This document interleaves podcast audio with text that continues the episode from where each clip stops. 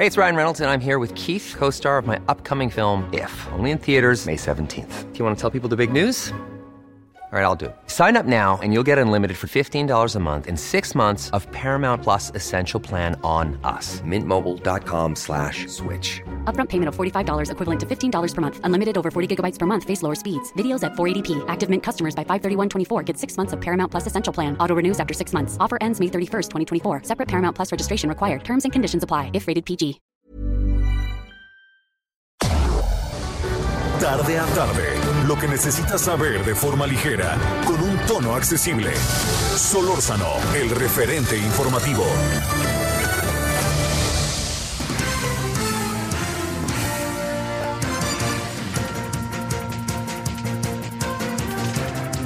Muy buenas tardes, 16 horas en la hora del centro en este día jueves 26 de noviembre del 2020. Gracias que nos acompaña como todos los días. Ya lo sabe que estamos de 16 a 18 horas en la hora del centro en el 98.5 centralmente de FM a Heraldo Radio y estamos en toda esta red que ha ido creciendo y creciendo, de lo cual nos sentimos agradecidos y agradecemos sobre todo la generosa la generosidad de quienes nos reciben. Bueno, aquí andamos de saludos servidor Javier Solórzano, estamos en el referente informativo y mire, este a ver, yo le, yo le, le plantearía, hemos hablado mucho del tema Maradona, eh, anoche en Heraldo Televisión nos dedicamos un buen rato a ello. Eh, bajo la óptica, le, soy enfático de hacer ver eh, sí el fenómeno del fútbol como tal. Un jugador es decepcional. Si usted sabe de fútbol mucho o poco nada y lo vio alguna vez o como el presidente lo descubrió en 1986 el fútbol, pues bueno, si eso pasó, yo lo que le diría es no pierda de vista que sí fue un jugador que cambió el sentido del desarrollo del juego, con todas las implicaciones que esto tiene, desde la perspectiva comercial, desde la perspectiva del seguimiento de los aficionados, lo que él significaba y significa para Argentina y para Nápoles, pues sí, para el mundo. Entonces, esa es una parte. ¿no? Lo futbolístico, ahí se encuentra, etcétera. Pero hay otra parte que significa el fenómeno social del fútbol, del cual él era, él, un, bueno, él lo encabezaba, lo encabezó durante mucho tiempo. Fue mucho tiempo quien encabezó esta mirada a la que hago referencia del fútbol, que me parece que hoy se convierte en algo de, enorme relevancia para todos, para todos. Le guste o no el fútbol, aquí la parte social creo que todos deberíamos de...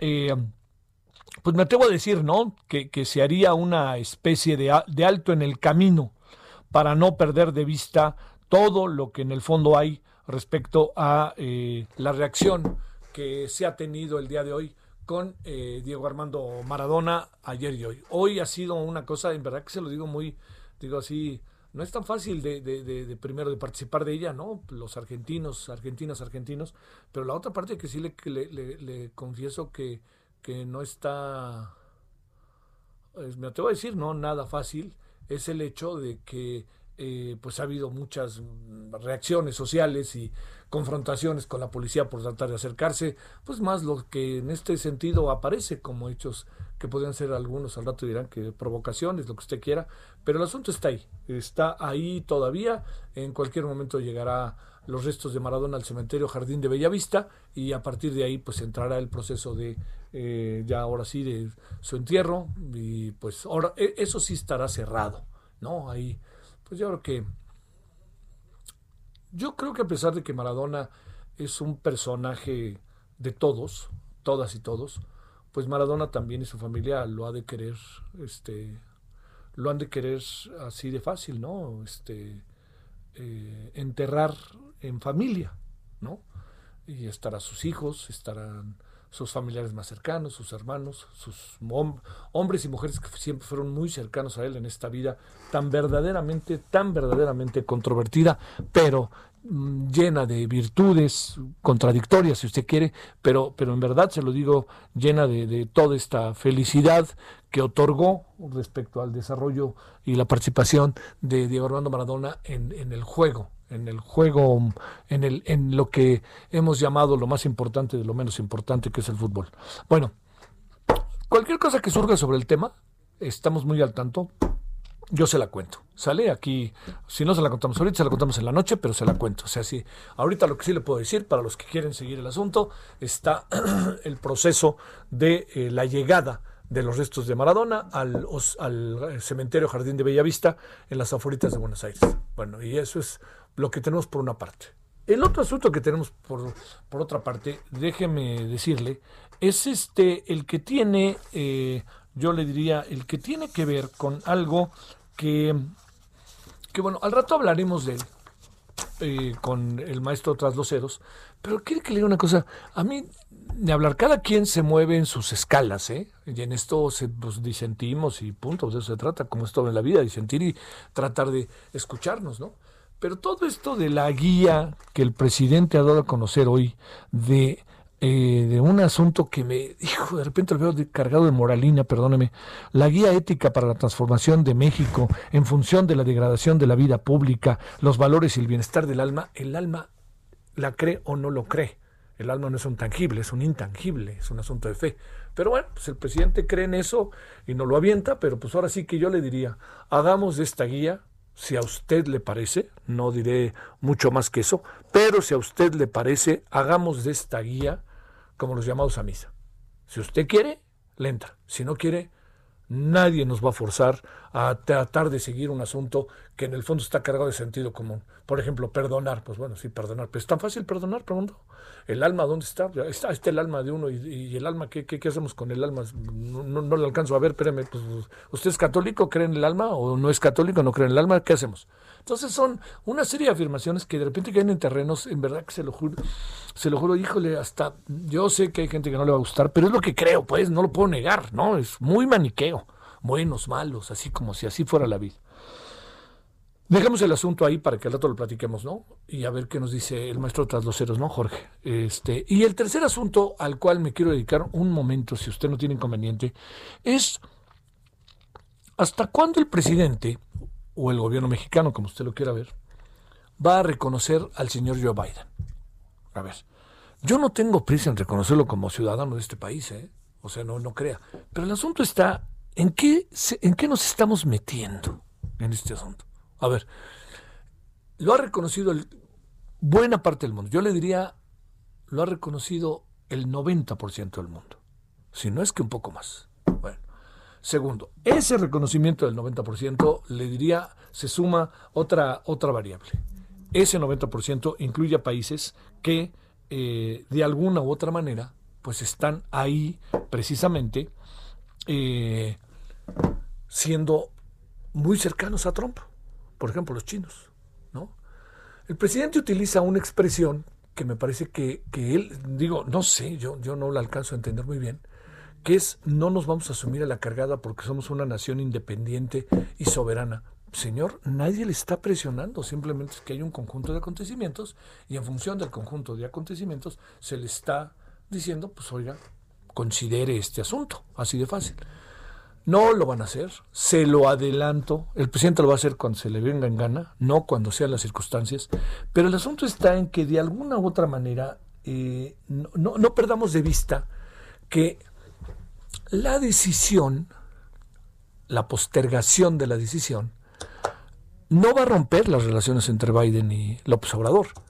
Pero lo que sí va a ser la postergación de la decisión, ¿sabe qué es? Así como se lo cuento, va a ser, va a provocar que haya incomodidades en la relación bilateral. Y yo le diría, a ver, ¿valen la pena esas incomodidades en la relación bilateral? Porque la no, fíjese, esto es lo que me parece muy importante, el no, perdón, el no reconocimiento, ¿sabe a dónde nos está llevando? A un terreno en donde aparece Trump como un fantasma, ¿no? Ahí está Trump, dando vueltas y vueltas entre nosotros, ahí anda, ¿no? Es que lo que pasa es que Trump, el presidente no quiere porque no quiere quedar mal con Trump y por todos los favores que le ha hecho.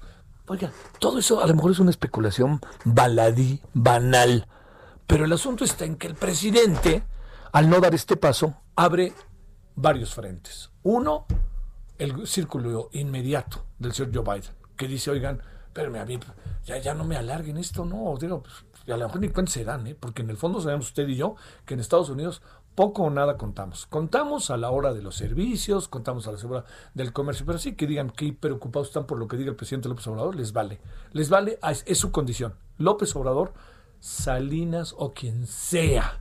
Y conste que puse dos exactamente paradigmas, dos, dos, dos, eh, dos personajes totalmente este, opuestos. Entonces les vale, les vale. Bueno, pero lo que sí es que va creando situaciones incómodas, ¿no? ¿Por qué? Porque los demócratas se andan preguntando dónde fregados anda ese reconocimiento o qué es lo que pasa, porque hay quien, claro, pues ve a México en la, lo pone en la mira y no solamente pone a México en la mira, ¿no? Sino además de todo eso, coloca a México en una posición en donde dicen, oigan, pues no que quieren y todo esto, pues ahí está, ¿no? Siguen ahí de la manita de Trump. Usted y yo lo podemos interpretar de otra manera, pero en los círculos políticos me quedo ahí y quizás en algún sector empresarial han de decir, pues, ¿qué se trae este presidente? O sea, ¿qué es lo que necesita este presidente? Que le hablen por teléfono y que le digan, señor, el colegio electoral de todo Estados Unidos le quiere informar a usted, a usted, ¿se llama usted López Obrador? Sí, a usted, señor López Obrador, que ha resultado ganador el señor Trump. Entonces, usted decida. Entonces, ¿qué es lo que va a pasar? Pues usted y yo lo sabemos. Va a llegar el mil usos, el mil usos, Marcelo Ebrard, ya ve, y va a decir, oiga, señor, este, Biden o señor, pues la, no, cámara, pues, oigan, pues aquí estamos, fíjense que no sé qué, pues no lo van a ver feo, no va para trascender. Pero yo lo que diría es, es un desaseo. Es un desaseo que la diplomacia, la histórica diplomacia, diplomacia mexicana no se merece. Y esto de la doctrina Estrada, déjeme decirle, yo que trabajé en la Cancillería un buen tiempo, le puedo asegurar, no es de México, es la autodeterminación y los pueblos deciden, pues todo el mundo lo aplica. Lo que pasa es que Genaro Estrada fue el que la hizo para, para, y entonces nosotros en México nos quedamos con ella como propiedad, pero es del mundo, todos los países del mundo plantean lo mismo, nosotros somos soberanos. Entonces, la gran pregunta es, ¿qué quiere López Obrador? Quiere quedarse un buen rato así o que no quiere ir a la cargada, ¿Qué, es lo que en el fondo no se traduce, pero sobre todo yo le insisto, no va a trascender a la mera hora, se van a acabar entendiendo, pues lo son, espéreme, son gobiernos, la relación además va solita, hombre, con presidentes o y sin presidentes, sin devaneos o con devaneos, va solita. El asunto está en qué necesidad de entrar en estos terrenos, ¿no? Así de confusión, de incomodidad. Es que la cargada, nosotros no vamos a la cargada porque somos una nación soberana. Pues usted cree que, usted cree, señor, se lo digo sinceramente, señor presidente, que Italia no es una nación soberana, que Alemania no es una nación soberana, que Francia no es una nación soberana, que España, con todo y que no la quiere, no es una nación soberana. ¿Usted no cree que Argentina no es una nación soberana? Pues, o sea, ese no es un argumento para la decisión. El argumento tendría que estar en otro lado, pero no vengan a decir que yo no voy a ir a la cargada porque somos una y nosotros decidiremos cuándo. Bueno, si el mundo entero casi está diciendo que ya, pues este no es que le esté diciendo que mañana lo reconozca, pero lo que pasa es que las argumentaciones para no hacerlo son las que me preocupan. Ya si no lo hace y se queda callado, yo diría, bueno, pues tendrán sus razones, pero cada vez que hablan del tema se enredan más. Bueno, Vámonos a las 16 con 12 en la hora del centro. De nuevo, buenas tardes. Yo espero que esté bien. Eh, ya se ha de imaginar, es una locura lo que está pasando en Buenos Aires, ahí en la Casa Rosada, después de la Casa Rosada.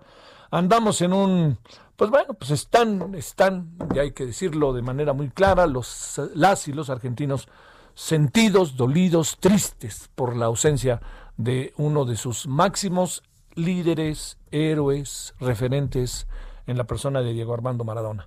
Bueno, vámonos a las 16 con 13 en la hora del centro. Solórzano, el referente informativo.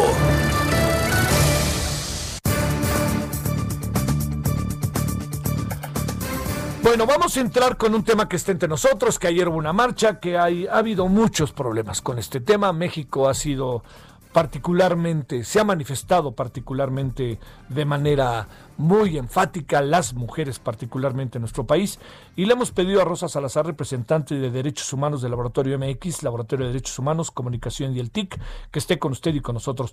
Rosa Salazar, ¿cómo has estado? Te saludo con gusto. Hola, buenas tardes, Javier. Muchas gracias por la invitación y buenas tardes a tu audiencia. Gracias. A ver, te planteo de entrada. Eh, hay, hay, muchas preguntas que se hacen respecto a cómo se dan las cosas en México, las manifestaciones. ¿Cuál es el estado de las cosas en el que estamos viviendo, Rosa? A ver. Bueno, pues el estado de las cosas es que básicamente en México se han asesinado durante los últimos siete meses de este año más de 2.240 mujeres, y digo más porque se tendría que contemplar una cifra de subregistro que yo creo que ahora todo el mundo está un poco ya más empapado, empapado de, ubicar que hay cifras que no se conocen realmente. Y estas eh, estas mujeres asesinadas corresponden a muchísimas familias, a muchísimos eh, niños y niñas que han quedado huérfanos, a comunidades completas destrozadas, a más de 566 feminicidios y al aumento gradual de más del 3% en comparación con el periodo del, del, año pasado. Estamos hablando de un crecimiento desproporcionado de la violencia, estamos hablando de una epidemia de violencia en México que no está reconocida que no es una no solo un concepto político, ¿no? Eh, abonando al, al, digamos al argot que está planteándose ahora mismo con el asunto de la pandemia, ¿no? Es un asunto que ya Naciones Unidas nos hablaba de ello en 2002 con la pandemia de violencia y que en 2006 ONU Mujeres declaró también formalmente que existía una epidemia de violencia y que los feminicidios eran parte de este proceso. En ese lugar estamos ahora y estamos en un lugar en donde no se reconoce que esta epidemia de violencia existe y como tal, pues obviamente no puede atacarse, no puede eliminarse un problema como este a menos de que se identifique y se vaya sobre ello, ¿no? Oye, eh, Rosa, Rosa Salazar, a ver, el, el, el, lo que tiene que ver particularmente con la estrategia de gobierno, Ayer, eh, digamos, eh, yo, creo que, te, digo, te lo digo, este, a ver si lo compartes. Yo creo que este gobierno ha hecho cosas que no se han hecho antes, así de fácil en la materia. Pero hay una diferencia de concepción, más que de opinión, diría yo, de concepción, Rosa, entre el presidente y la secretaria de Gobernación respecto al origen del tema del feminicidio. ¿Esto qué tanto nos afecta? ¿O si ves la diferencia o es un asunto que se sobredimensiona en medios o en redes? ¿Qué piensas?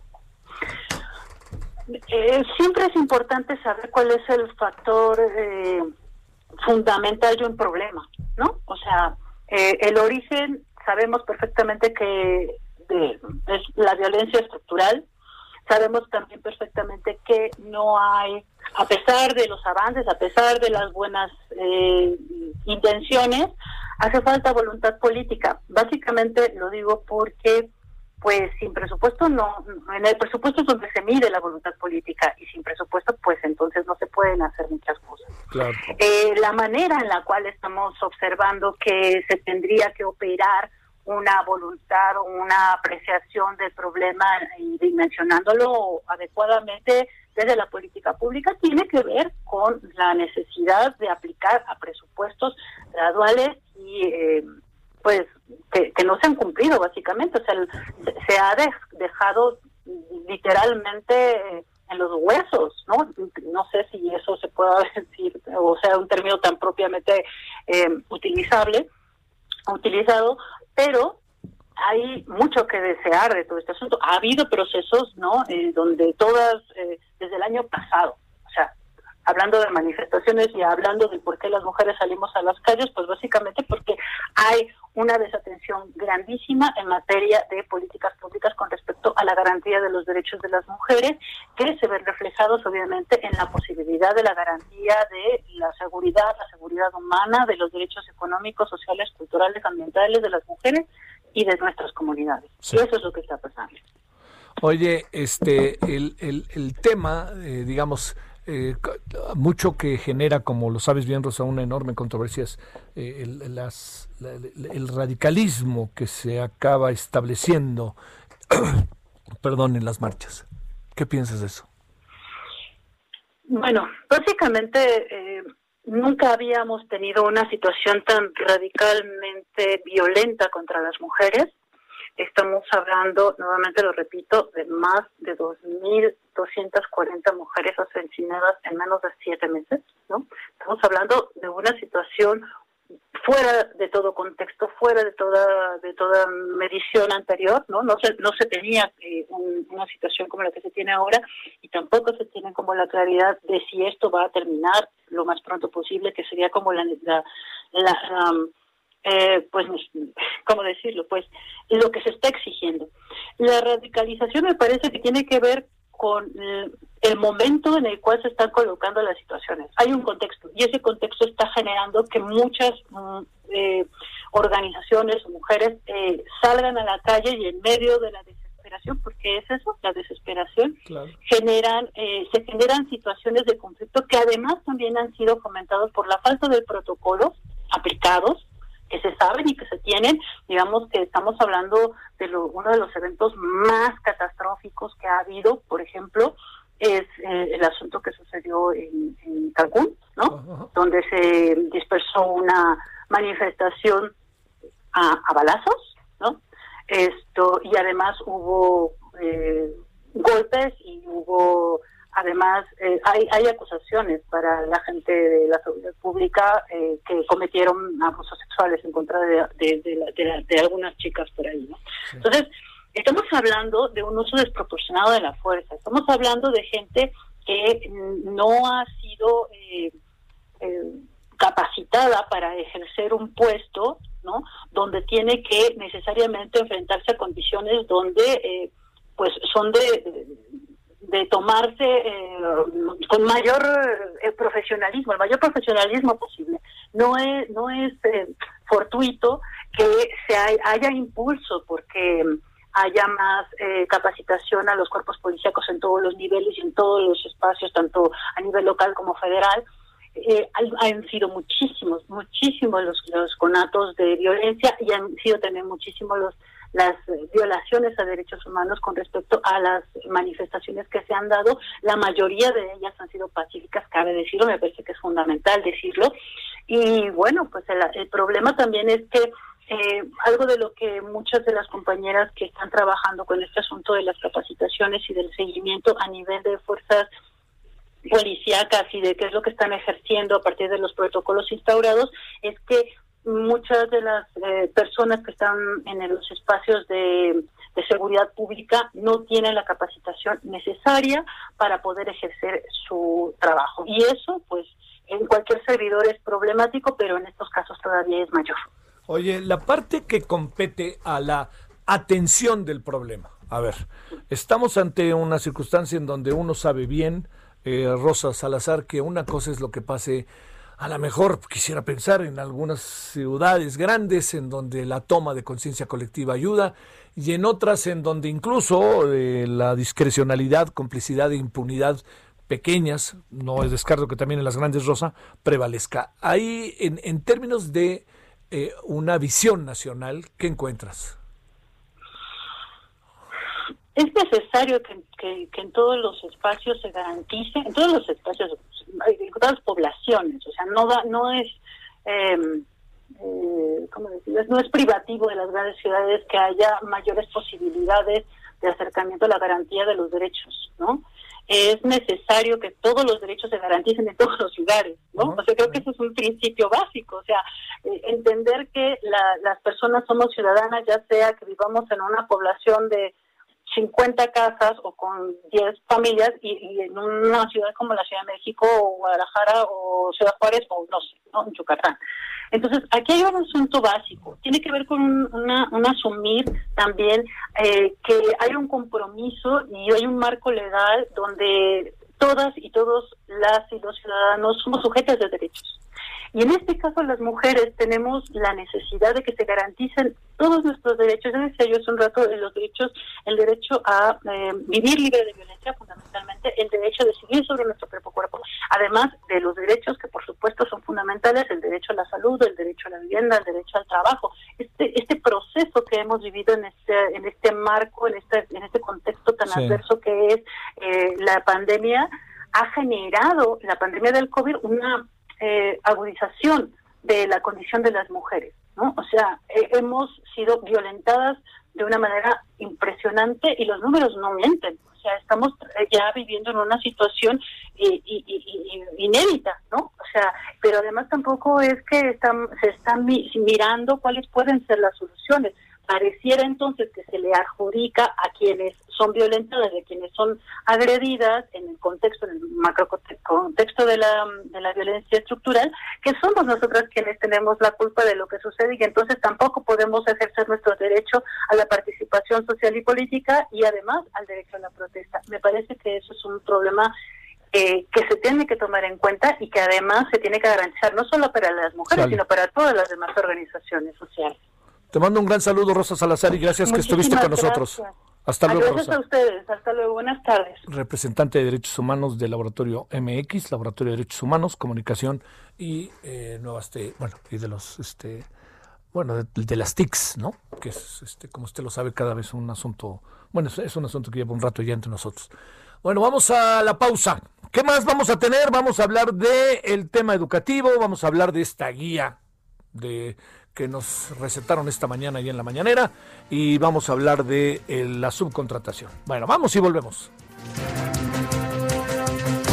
El referente informativo regresa luego de una pausa. Estamos de regreso con el referente informativo.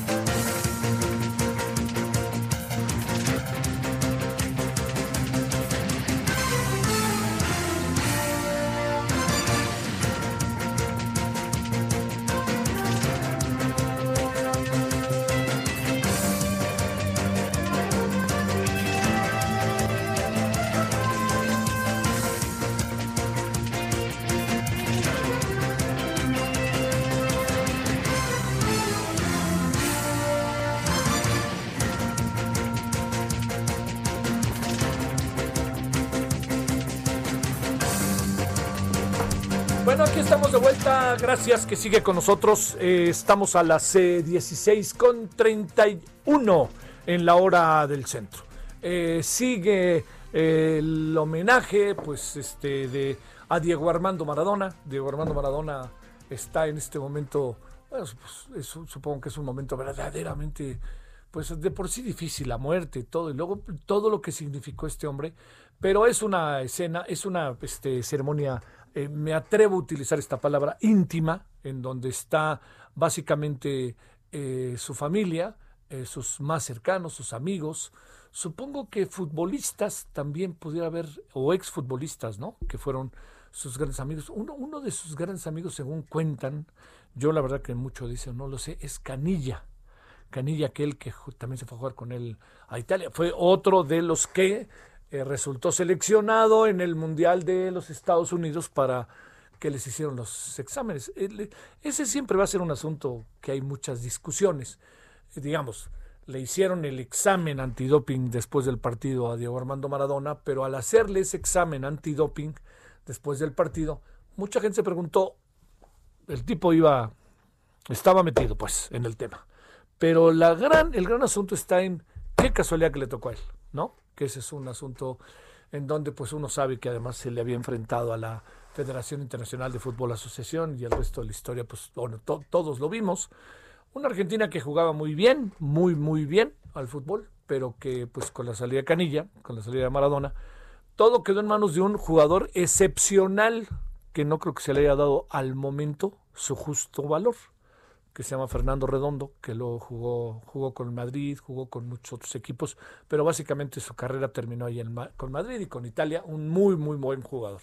Bueno, vámonos, eh, ya estamos, vámonos a las 16 eh, con 33 en la hora del centro. Le eh, cuento que esta noche vamos a tener en, allá en Heraldo Televisión, vamos a tener varias cosas. La primera es, hay un, el tema del coronavirus es una constante Usted sabe que, que si nos ha hecho el favor de seguirnos, para mí es una constante y vamos a estar todo el tiempo en ello y no vamos a, bajar por ningún motivo la guardia de ese tema. Eso es lo primero. Lo segundo, que por ningún motivo tampoco vamos a bajar la guardia, es que eh, el, todo el tema que tiene que ver con el, eh, el desarrollo del, de la subcontratación, de la cual, por cierto, vamos a abordar en un ratito y junto con, también con esta muy famosa guía ética para la transformación de México. Entonces, eh, vamos a, si le parece, vamos a entrar ahorita con, con, con el tema de la guía ética para la transformación de México, que pues este yo no sé si de mi parte sea excesivo decir, pues son como los llamados a misa, ¿no? Y sobre todo cuando se habla del alma y cosas así que tiene que ver con quienes eh, crean o no crean en ciertas, este, en ciertas cuestiones, son asuntos de fe, y esto dicho por supuesto que con profundo respeto. ¿eh? Bueno, 16 con 34 en hora del centro. Solórzano, el referente informativo. Bueno, enorme gusto, como siempre, tener la oportunidad de hablar con el investigador del Instituto de Investigaciones Históricas de la UNAM, el maestrísimo Jorge Trasdoceros. Querido Jorge, ¿cómo has estado? Javier, pues con mucho gusto en este momento de poder platicar contigo. Ya vamos a ser regenerados. A ver, ¿por qué? Ya nos va, oye, yo... Pues porque somos una bola de degenerados. Entonces nos vamos a, regenerar todos. Con esto ya la hicimos. A ¿eh? ver, a ver, mira, yo decía al inicio, Jorge, perdón, tú sabes que para mí son asuntos que yo no comparto, pero son yo respeto profundamente y lo, y lo manifiesto como forma incluso para expresarme de ellos. Pero pues esto es como ir las idas a misa, ¿no? ¿Y, qué pasa si yo no cumplo? ¿Que me van a meter tres padres nuestros o me van a meter a una, este, me van a encerrar en mi casa tres días? A ver, ¿qué piensas, Jorge? Como investigador, como hombre que conoces estas cosas a detalle de tu vida, a lo largo de tu vida, de tus estudios, ¿qué es esta guía ética para la transformación de México? Ahora sí, perdóname, déjame hacer, déjame lanzar una última expresión antes de escucharte. No marchen, no marchen. Perdón, no, venga de ahí. sí, yo, mira, estoy muy de acuerdo contigo por los siguientes puntos. Eh, a mí me, parece un asunto muy, muy peligroso.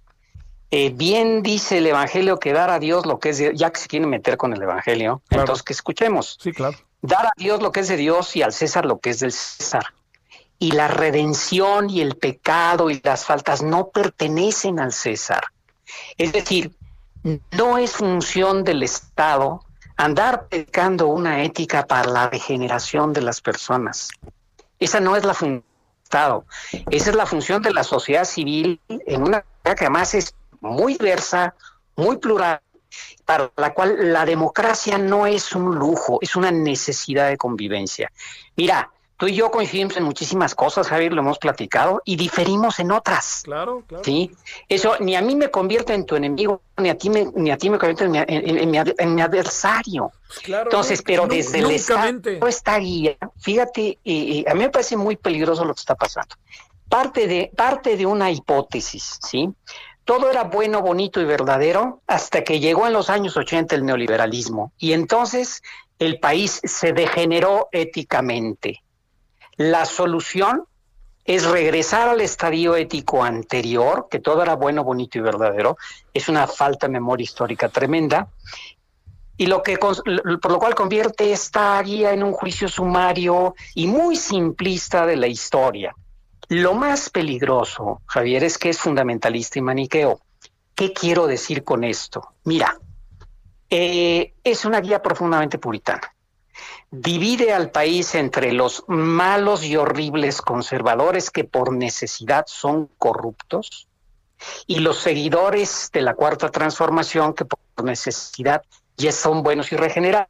Lo que hace el puritanismo es reducir la realidad a, una, a un código ético, que es lo que nos presentaron hoy en la mañana, para dividir a la humanidad entre los probos, los salvados, los que ya se salvaron, que siempre estarán de acuerdo con el, libre, con el líder y con el código ético, y los réprobos, aquellos que no merecen sí, realmente vivir en sociedad porque son corruptos, siempre caen en corrupción.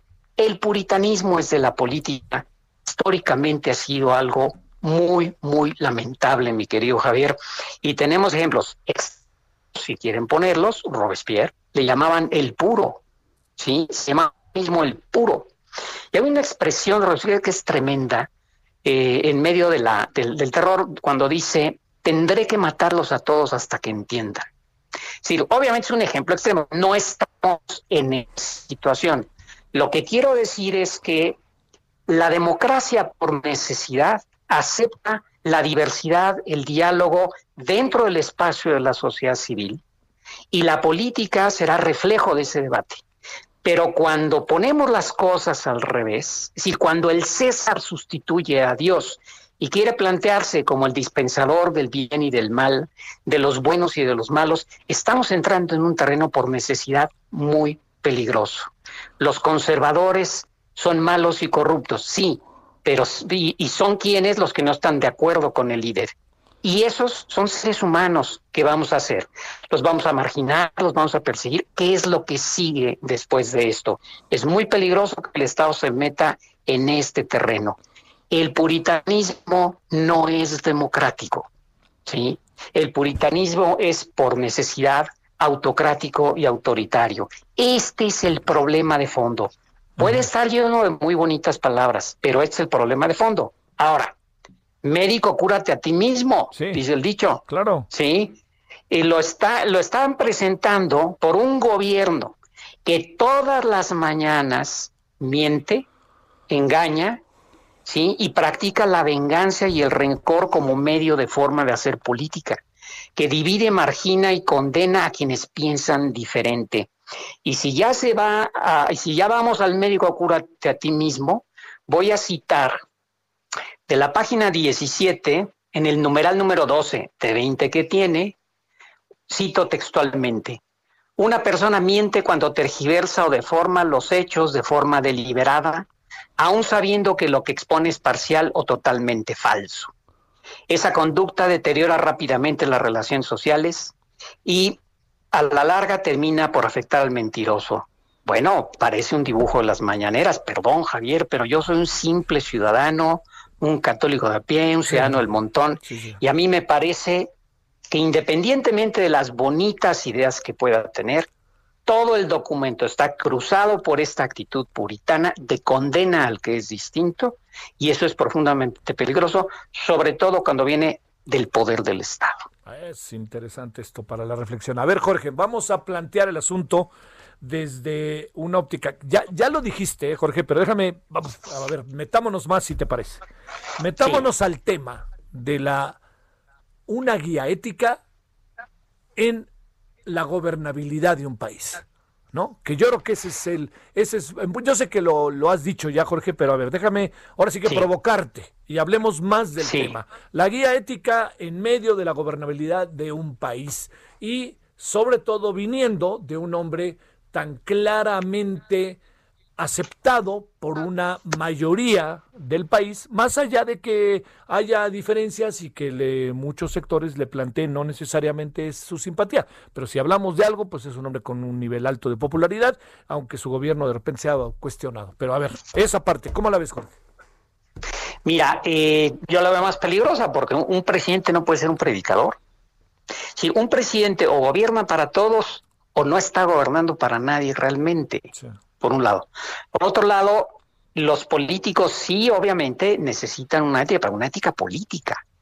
Y uno de los principios básicos de la ética política en, en, un, en una sociedad democrática muy diversa, muy plural, sí, es el respeto a ese debate público.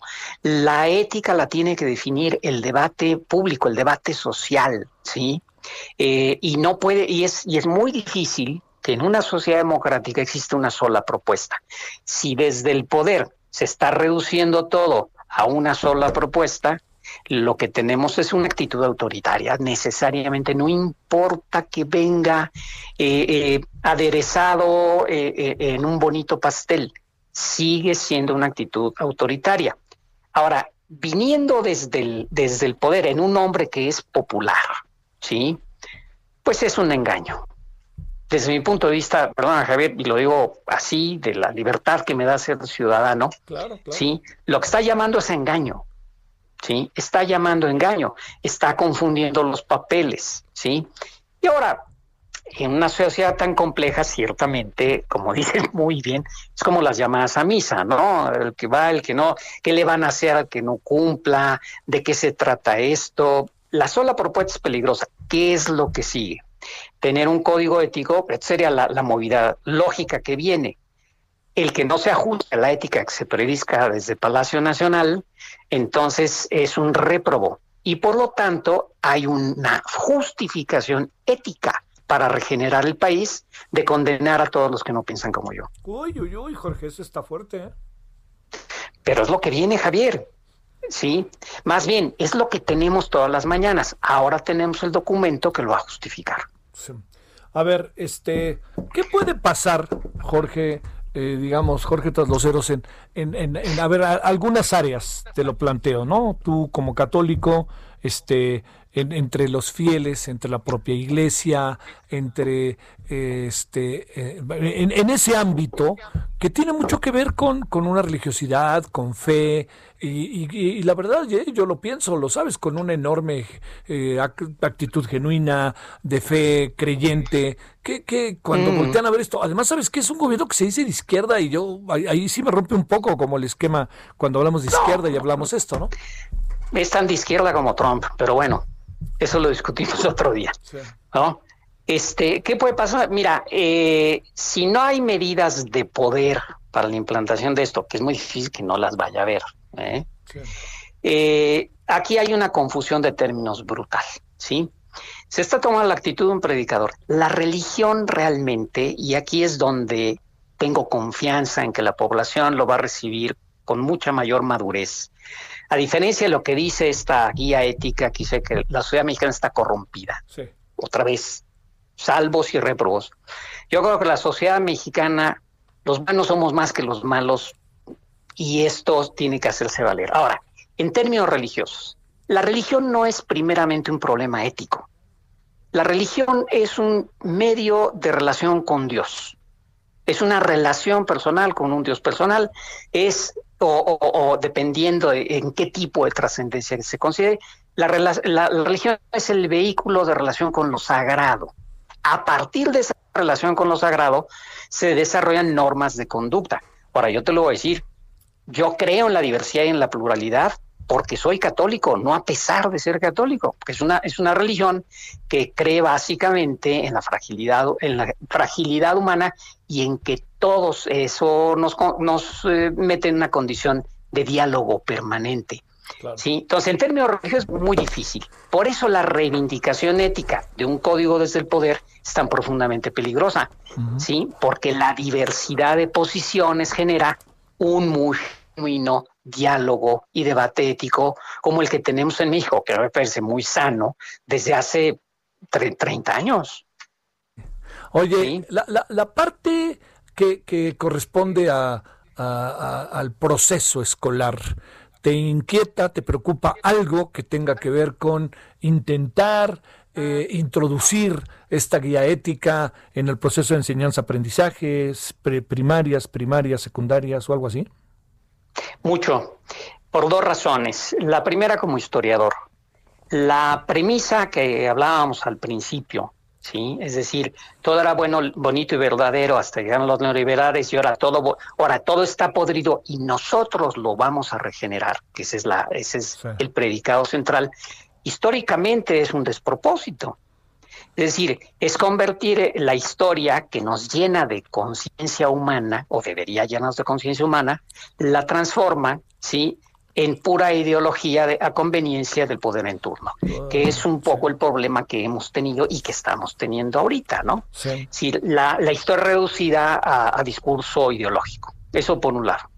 Y por otro lado, me preocupa muchísimo éticamente que esto entre a nivel escolar porque es profundamente puritano. Entonces divide el mundo entre los ya salvados que creen en el líder o creen en el partido o creen en el gobernante y los réprobos que merecen no ser tomados en cuenta, que son los que opinan distinto. Imagínate esto a nivel educativo, esto es una locura, ¿sí? es una locura, ¿sí? A mí sí me preocupa. Ahora, tenemos un antídoto a mano, el desastre del, sistema educativo mexicano. Sí, ese es un, pero desgraciadamente ese es el antídoto, ¿no? Pero bueno. Oye, ¿no? a ver, déjame plantearte, fíjate, los nombres que ya sabíamos, ¿no? Porque esta es una comisión que se hizo incluso siendo eh, Andrés Manuel López Obrador presidente electo, ¿no? Jesús Ramírez Cuevas, Verónica Velasco, Pedro Miguel, José Agustín Ortiz Pinquetti, Enrique Galvano Ochoa y Margarita Valdés. Yo diría que hasta donde alcanzo a ver, se presume que o se asumen ellos como si fueran de izquierda. Sí, sí. Mira, se nos está olvidando algo, Javier. Em, la izquierda, la izquierda histórica, no la izquierda liberal. No. Por ahorita tenemos una confusión entre liberalismo e izquierda, pero la izquierda histórica, la vertiente, digamos, de origen eh, anarquista marxista de la izquierda, siempre ha sido muy puritana. Cierto. tienes razón, eh, Jorge, tienes razón, tienes razón, es cierto. Sí, siempre ha sido muy puritana. Eh, y eso se ve cuando toman, el, cuando toman el poder. Es decir, un hombre profundamente puritano era Fidel Castro. Ahora, que no sea la moral puritana de los pilgrims en Estados Unidos, eso no es un problema. Puritanismo, como lo analiza Max Weber, ¿sí? es la reducción de la realidad a un código y un código que maneja el líder. Y eso ha sido tradicionalmente esta izquierda. Entonces yo ahí sí creo que sí son muy consecuentes, ¿no? El, el, problema es que entra no solo en, fíjate, no solamente creo que esta, esta actitud puritana entra en conflicto con una izquierda liberal, sino también con el conjunto de creencias tan diversas que definen nuestra sociedad. Sí, claro, claro, claro. Sí. Entonces ahí, este, por eso yo digo, el, el, el problema ahorita no es si son de izquierda o de derecha. El problema es la reducción de la vía política a un discurso profundamente puritano y por lo tanto condenatorio del que piensa distinto.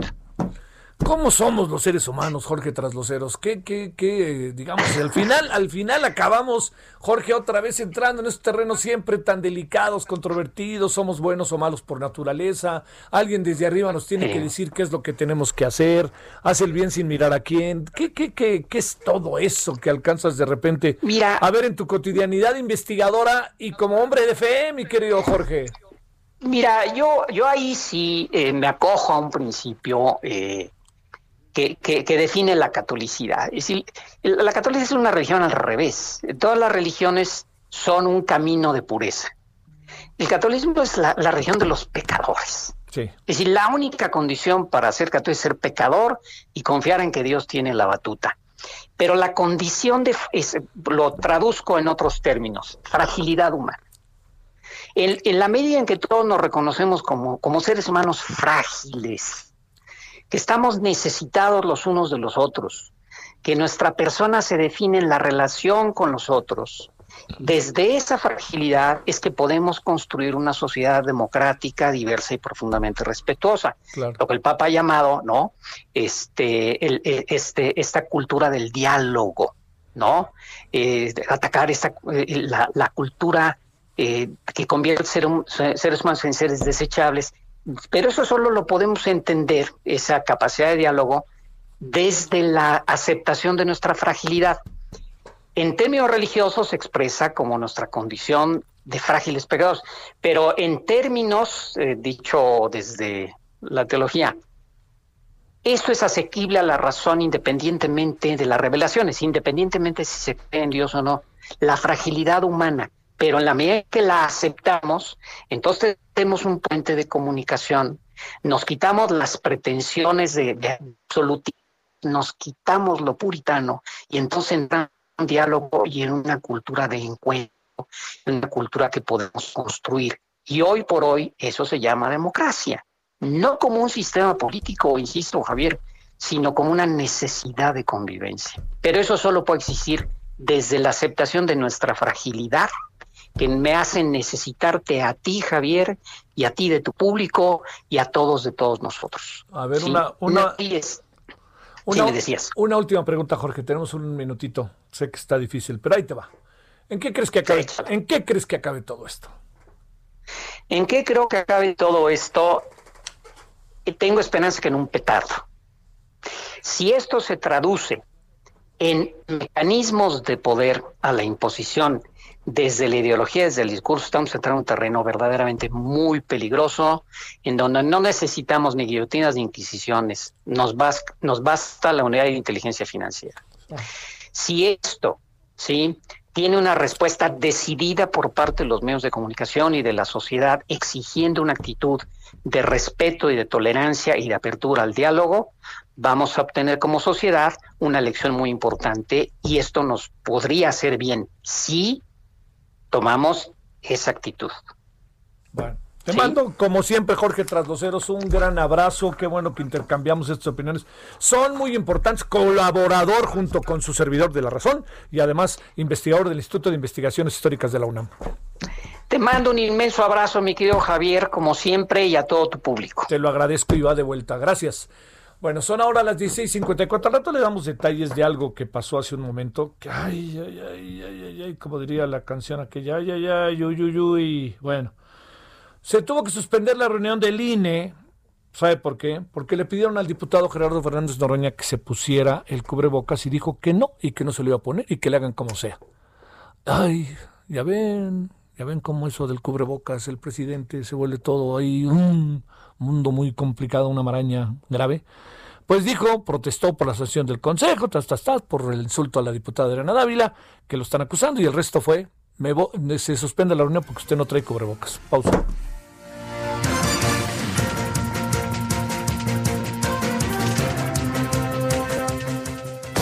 El referente informativo regresa luego de una pausa. Tarde a tarde, lo que necesitas saber de forma ligera, con un tono accesible. Solórzano, el referente informativo.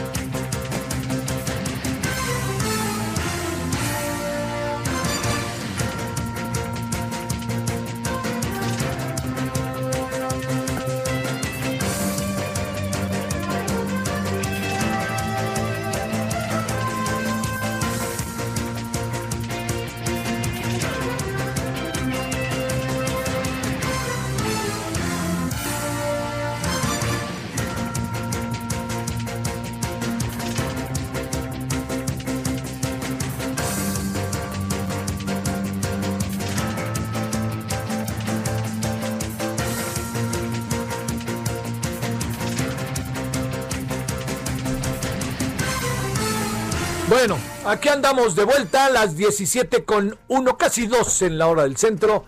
Pues las imágenes y la información desde Buenos Aires, que además ahorita está anocheciendo muy tarde por los, los horarios. Eh, lo que le quiero decir es que estamos en un, en un este, ya estamos eh, con Diego Armando Maradona en el cementerio de Jardín Bellavista, en la periferia de Buenos Aires.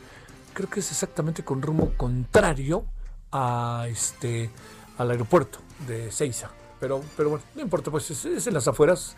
No le quiero dar más datos porque me, me está de más. Pero lo que sí le puedo decir es que es en las afueras y que eh, estar en las afueras de Buenos Aires están ahí. Eh, la gente sigue ahí. Ha estado muy caliente la tarde por los que se quieren acercar, más todo lo que vive Argentina con la muerte de este personaje, sin lugar a dudas, un, un personaje mediático, un personaje, pues un código del mundo, diría yo, ¿no? Y las escenas hoy en la Casa Rosada y en la Plaza de Mayo fueron verdaderamente, verdaderamente, créame, tumultuosas. A ver qué trae Argentina en 15 días. Ay, ay, ay, ojalá no, ojalá no se dé mucho, es muchos contagios. Pero bueno, esto está así de fácil, ajeno a todos. Los rebasó a los argentinos y a las argentinas lo sucedido este día. Bueno, estos días. Son 17 con 13 en la hora del centro. Solórzano, el referente informativo. Bueno, le quiero agradecer a Mary Ginn Dillany, asesora regional de educación para la salud y el bienestar de la UNESCO. Mary, bienvenida, ¿cómo has estado? Buenas tardes. Muchas gracias, Javier. Muy bien, gracias. A ver, empecemos con el asunto. ¿Cómo se ve el asunto, el tema? Y ya sabes que hubo ayer una marcha muy intensa en México. En fin, Mary, ¿cómo ves el asunto bajo la óptica UNESCO México? ¿Qué alcanzas a apreciar en cuanto al el tema de las mujeres, las reacciones de las mujeres, las protestas de las mujeres, la acción del gobierno? Es un todo, Mary, y ahora sí que eso es lo que queremos ver, que nos digas cómo la ves. Bueno, Javier, hay muchos temas bastante complejos ahí, ¿no? Sí. Eh, en cuanto al tema de género en general y educación, ya tenemos evidencias en, Latinoamérica y en muchas otras regiones que hay eh, desigualdades importantes que hay que ir corrigiendo eh, y tanto en el acceso a la educación en todos sus niveles y también en lo que se enseña en el sector de educación para eh, que nos convenzcamos de una vez de la importancia de, igualdad de género y cómo lo podemos construir, ¿no? Eh, tanto en la educación y a través de la educación. Eh, es un gran tema, hay muchos datos, hay muchas situaciones, muchos esfuerzos, tanto en América Latina que en México, que voy conociendo. y, y bueno, esta movilización social que estamos viendo en, todas partes es, un reflejo de la de las exigencias de las nuevas generaciones en eso también. Sí, claro. Oye, a ver, eh, hay, hay una parte para como para ir desmenuzando, Mary, si te parece. Eh, hay una parte que tiene que ver con el, la reacción que se ha venido dando cada vez más, eh, más radicalizada de parte de grupos de mujeres en, en, un país como el nuestro. Sé que en otros países también, pero particularmente iría en México. Sé que estás al tanto de lo que sucedió en Cancún, lo que pasó en Guadalajara, lo que está pasando estos días, ha estado pasando estos días en la Ciudad de México. Ah, ah, ¿Cómo, cómo poder interpretar eso, más allá de que hablemos de los motivos, pero cómo interpretas de entrada todo eso? Mm. Bueno, aclaro que, que yo no estoy en México, ¿ah? estoy en Santiago de Chile, pero tenemos una relación muy estrecha con la oficina de UNESCO en México y por supuesto eh, hemos vivido lo mismo acá en Chile en cuanto a, no, no sé si usaría la palabra radicalización, pero es evidente que la paciencia de muchas mujeres se está acabando ah, y muchos hombres también. Hay, hay mucha rabia acumulada. Eh, yo creo que también el hecho que nos comunicamos por tantos días ahora eh, en redes sociales y eh, se organiza manifestaciones con muchísima facilidad ah, y también se va enterrando de eh, episodios o incidentes de discriminación, de violencia de género ah, y se ha vuelto una, un tema muy sensible y muy convocante eh, para, muchas personas, eh, porque también se ha visto importantes avances en marcos legislativos, en, bueno, cambio, eh, reformas en, en la policía, las Fuerzas Armadas, así la justicia, el sistema de justicia. Así que, bueno, falta mucho que hacer, pero ciertamente, como hemos visto en otros movimientos políticos en el mundo, el tema de violencia de género y ya que estamos viviendo estos días el, la conmemoración del, Día contra la Violencia contra la Mujer, eh, eh, es, es, un momento más para movilizarnos. Oye, eh, la situación que, que, se aprecia en América Latina tiene rasgos comunes o algunos países se agudizan más las cosas o el tema pobreza, la violencia son, pues ni hablar, una constante en, América Latina. Sí, claro, es, es que ahí también el tema de género va, se va cruzando con otros elementos, otras vulnerabilidad, vulnerabilidades, por decirlo de alguna manera, de etnicidad, de ruralidad, de nivel socioeconómico que estamos viviendo una pandemia que sin duda va a traer, bueno, ya está trayendo impactos económicos y sociales de largo plazo. Y lamentablemente una niña indígena en una zona rural sin acceso al Internet eh, para eh, mantener sus estudios eh, es mucho más vulnerable ahora que antes, ¿no? Sí. Porque sale del colegio, porque tiene una carga de trabajo doméstica, violencia sexual, estamos viendo ya tasas de embarazo entre niñas muy chicas en aumento y casos de violencia. Sí, sí, que ese es el, claro. Oye. Entonces, COVID, COVID ha llegado para empeorar muchísimas cosas. Sí, Las brechas que habían se van convirtiendo eh, más bien en abismos, como eh, una colega me, dijo ayer. Y esto sí es, es dramático, y eh, para niñas especialmente. Sí, claro. Oye, a ver, la otra parte que me parece siempre, ¿no? Que es, este, Mary, muy, como muy importante es los gobiernos están, son conscientes de la situación, están rebasados, pasan por alto el asunto, están en medio de mil problemas, el gobierno chileno, el gobierno mexicano, en relación al tema, o, tú qué alcanzas a apreciar vía UNESCO, vía la investigación que sistemáticamente se hace. Eh? Bueno, siempre vale la pena ir describiendo el problema, ¿no?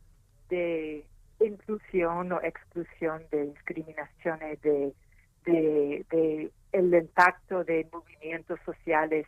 Nosotros trabajamos en, eh, más eh, en, educación, ¿no? Y bueno, hace varios años eso fue el tema que movilizó a cientos de miles de personas en, las calles de Chile, eh, exigiendo una educación de calidad como un derecho humano. Así que eh, pero si no resolvemos, si no definimos qué queremos decir eh, por calidad en este sentido, cómo debería se debería entregar la educación de calidad eh, por quiénes y con qué enfoque, ahí este tipo de movilización hasta que encuentra salida van a seguir.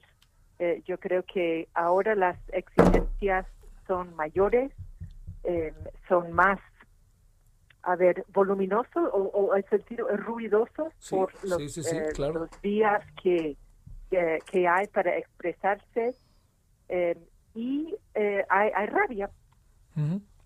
Hay rabia, esa es otra cosa.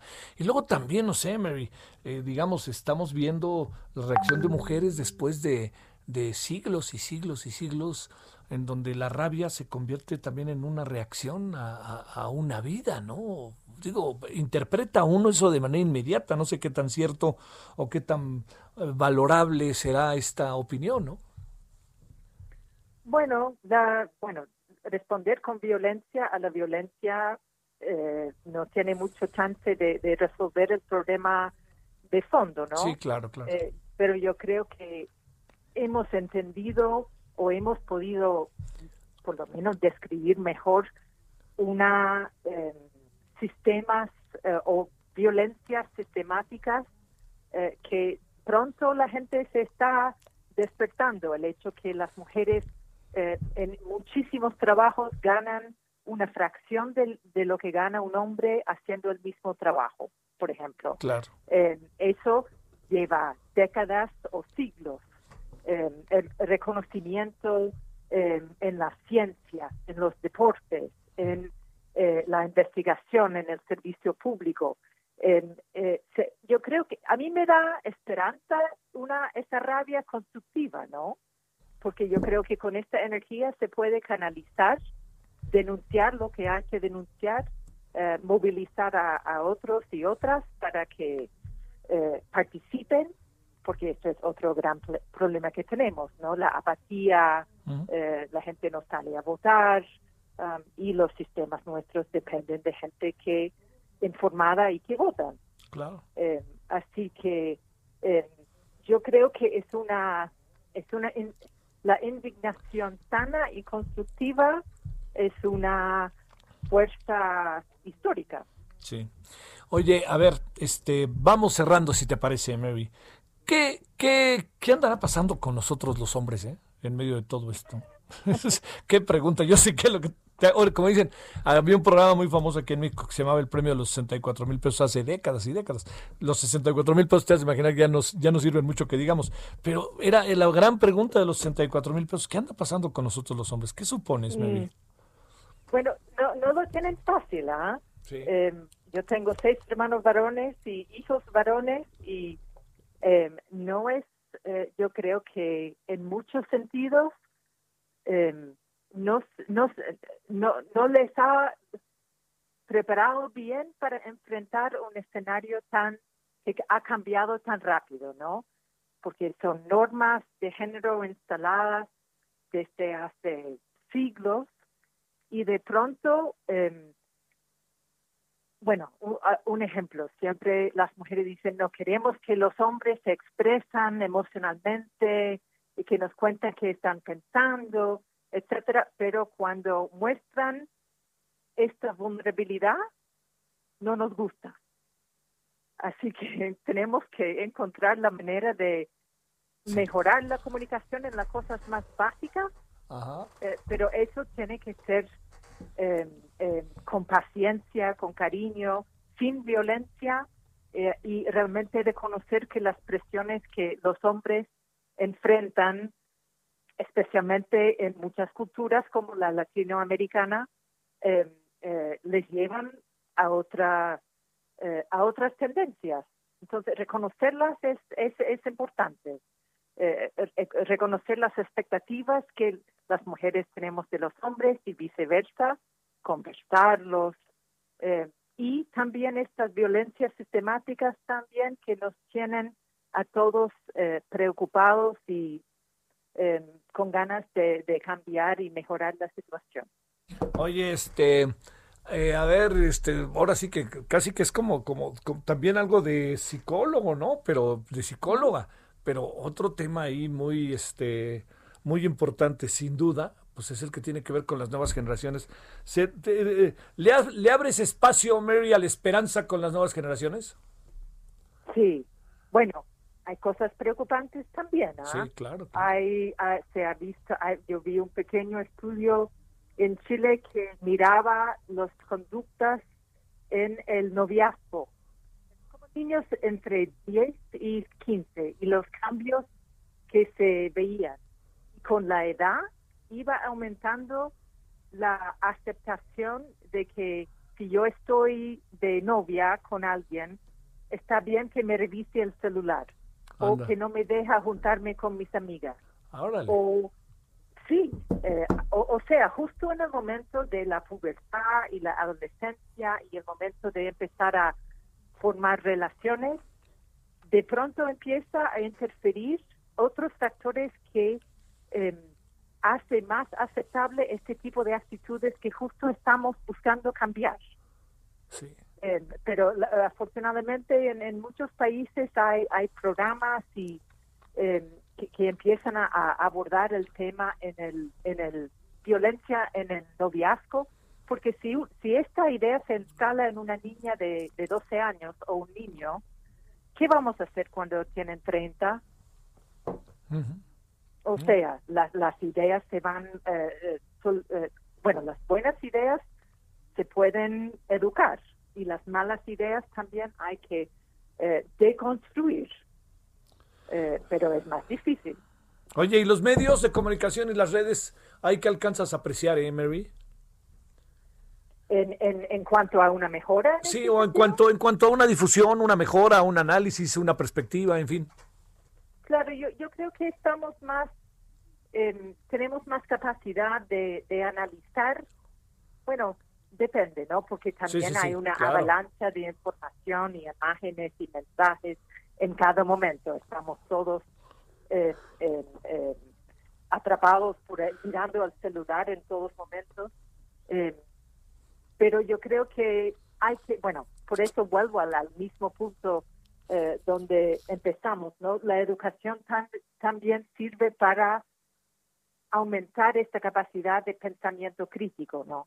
Y si, por ejemplo, con mis hijos, si yo veo un, que están vendiendo un auto con una mujer bonita en bikini al lado, a ver, ¿qué, ¿qué, quiere decir esto? ¿no? ¿Por qué tienen que poner una mujer bonita en bikini al lado de una, una uh, de un auto para hacerlo más atractivo? Están eh, cosificando a la mujer, ¿no?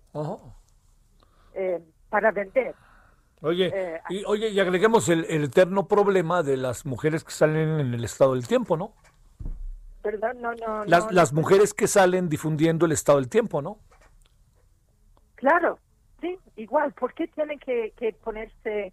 Eh, esto hay que, hay que, eh, por lo menos empezar a reconocer que esto es un mensaje sutil de eh, personas que toman este tipo de decisiones y, deciden qué es importante representar y que a nosotros nos va a gustar o nos va a tener algún efecto. Me va, me va a animar a, a, comprar el auto o poner más atención al tiempo. ¿no? Se hace frío o calor. sí, sí, em, sí. son, eh, y eso obviamente desde hace décadas es la cosificación de la mujer. También hay casos del hombre, pero estamos demasiado acostumbrados a ver a la representación de la mujer em, en este sentido. O haciendo, como sexualizando mucho niñas muy pequeñas. Mary Jean Dillany, asesora regional de educación para la salud y el bienestar de la UNESCO. Saludos, ¿estás en Santiago de Chile? Sí, sí aquí estoy. Oye, está, está, haciendo calor ahora, ¿verdad? Estamos allá en el... Oh, hoy, 34 grados. Oye, ¿y allá también se volvieron locos con la muerte de Diego Armando Maradona? Sí estaba hablando con amigos argentinos hoy y lloraban. Sí, sí, lloraban. Uno entiende esa otra parte de la vida también, ¿verdad? Sí, así es. Gracias, Mary. Buenas tardes. Ya, gracias, Javier. Que esté bien. Pues tú mejor. Mary Jean Dillany, una extraordinaria mujer que ha hecho un trabajo sobre las mujeres, en verdad fabuloso desde la UNESCO.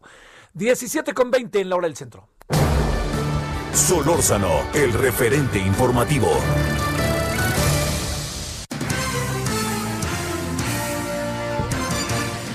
A ver, mi querido Paris Salazar, ¿qué nos recetaron esta mañana en la mañanera? Buenos días, Javier, amigos, amigas del Aldo de México. Y es que esta mañana, luego de que Bloomer publicó un ranking en el que señaló que México es el peor país para vivir durante la pandemia de COVID-19, el presidente Andrés Manuel López Obrador indicó que esto no afecta nada a México. Y es que en esta conferencia matutina en Palacio Nacional, el presidente indicó que no afecte nada porque la mayoría de la gente ni siquiera se entera dijo que solo una minoría se entera de lo que dice Bloomberg en México y añadió que la publicación se hizo por falta de información y de profesionalismo. Atribuyó a que Bloomberg no tiene esta información y aseguró que las revistas internacionales y periódicos famosos del mundo suelen equivocarse, que no son infalibles y que a veces algunas actúan sin ética, que esa es la explicación de esta publicación de este ranking. También calificó como un error y dijo que este, esta pudo incluso hacer una, va a hacer una aclaración en los próximos días, ya que esta nota le pareció un exceso y que tenía un propósito de afectar a México. Y es que en este análisis que hizo Bloomer indicó que Nueva Zelanda es el mejor país para estar durante la pandemia de coronavirus y el peor es México. Y es que esta agencia internacional hizo un cruce de cifras para verificar en qué países se han manejado el, el virus de manera más eficaz y con menor perturbación para la sociedad y los negocios. Y México fue el peor calificado. Javier. ¿Qué más tenemos en relación a la vacunación? Estaba también el señor Marcelo Obrar hasta donde entiendo, París. Así es, y es que esta mañana el secretario de Relaciones Exteriores, Marcelo Ebrard, reiteró que en México la vacunación contra el COVID-19 empezará antes de que acabe diciembre de este año, al igual que en la Unión Europea. Esto lo informó luego de que la presidenta de la Comisión Europea, Ursula von Leyen, anunció que por medio de Twitter que los, los primeros vacunados en Europa serán inmunizados antes de que termine diciembre de este año, de acuerdo a las propias estimaciones europeas, por lo que el canciller mexicano reaccionó a esta publicación y dijo que la Unión Europea ya está lista para la vacunación y que México también ya lo está. Y es que, pues bueno, México tiene un acuerdo de precompra para 116 millones de vacunas con cuatro empresas y que esta, bueno, se prevé que empiece esta vacunación en diciembre de este año y que para diciembre de 2021 ya estén inmunizados estos cerca de 6 millones de mexicanos en el país, Javier. Oye, por cierto, París, eh, una precompra que ha sido muy, muy este, bien diseñada, ¿eh? Y muy, es una gran estrategia la que el gobierno mexicano llevó a efecto, sin olvidar al que tiene nombre y apellido que les echó la mano, que se llama Carlos Slim. Así es, es que el, el, gobierno de México, a través del secretario de Relaciones Exteriores, se adelantó a hacer varias precompras, entre ellas con AstraZeneca y la Universidad de Oxford, con CanSino y también con, eh, con Pfizer, para esta estrategia de anticipar una compra para garantizar que México tuviera el acceso a, a la vacuna, a igual que los países de primer mundo. Y bueno, ya incluso hay un, un calendario de cómo llegarían estas vacunas, incluso la de Cancino, que es la donde ah, está la fase 3 actualmente, esta, esta llegarían cerca de un lote de 35 millones de vacunas y al menos 6 eh, millones ya llegarían en el mes de marzo, Javier. Un abrazo, París, buenas tardes. Buenas tardes.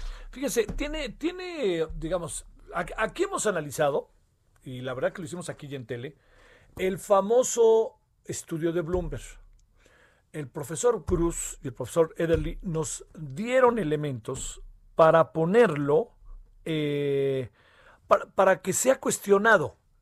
Yo creo que es importante. No, no, oiga, no le juguemos a desecharlo porque hablan mal de nosotros, pero los dos investigadores nos dijeron, a ver, esto que trae Bloomberg, estas son sus limitaciones en el desarrollo de la investigación, ¿no? Esos son los elementos. Pero cuando se dice, es que nadie lo ve, ¿no? ¿Quién se va a entender del espíritu del, estudio de Bloomberg? No, pues unos cuantos. Pues no, no va por ahí. El problema es lo que dice el estudio, porque aunque no lo vean, nos está llevando el caramba. Esa es la pregunta que tenemos que hacernos. Nos está llevando el caramba, viendo o no viendo lo de Bloomberg. Ese es el asunto. Y Bloomberg puede ser un referente. Yo pienso, en función, perdón, en primera persona, que con base en lo que dijo el doctor Cruz, el profesor Cruz y el doctor Rederly, es un estudio que debemos de, tomar a distancia. Hay que revisarlo, hay que tomarlo a distancia. Pero no me vengan que porque lo ve poca gente, pues no importa, pues imagínense a estas alturas. Bueno, es una opinión y una pausa. El referente informativo regresa luego de una pausa. Estamos de regreso con el referente informativo.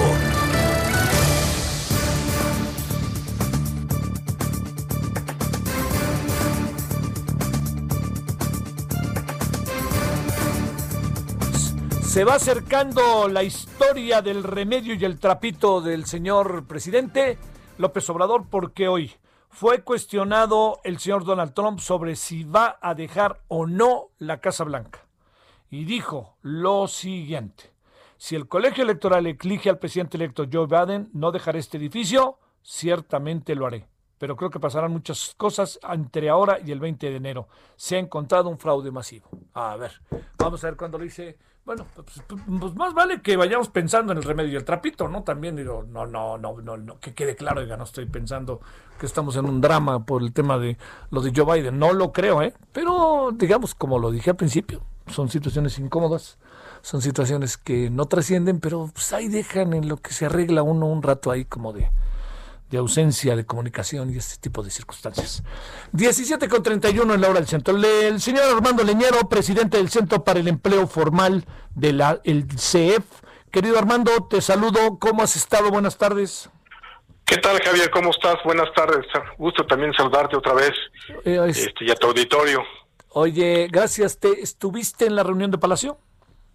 Eh, no, en la de Palacio no. Estuve en la, reunión del, eh, ¿cómo se llama? Del, del, debate abierto, del Parlamento abierto. Parlamento abierto, ahí sí estuvimos. A ver, ¿Eh? Armando, ¿qué pasó ahí? Si es que sí pasó algo y si ves que hay una voluntad de que pudiera haber variantes respecto al proyecto original. Sí. Mira, eh, en el Parlamento abierto los dos días hubo cerca de 200 participantes. Eh, una, eh, yo lo que sentí es un afán de los diputados eh, de escuchar lo que tenía que decir cada uno de los ponentes. Y entonces fue, yo creo que fue muy bueno porque se expusieron todas las ideas y de lo peligroso que es quitar la figura. y ahí, y ahí, pues ahí, ahí nos quedamos eh, la idea era que al día de hoy pues ya se dictaminara esta iniciativa. Lo que sucedió es que con las pláticas que están con el presidente y las mesas de trabajo pues siguen y se pospuso hasta el siguiente jueves.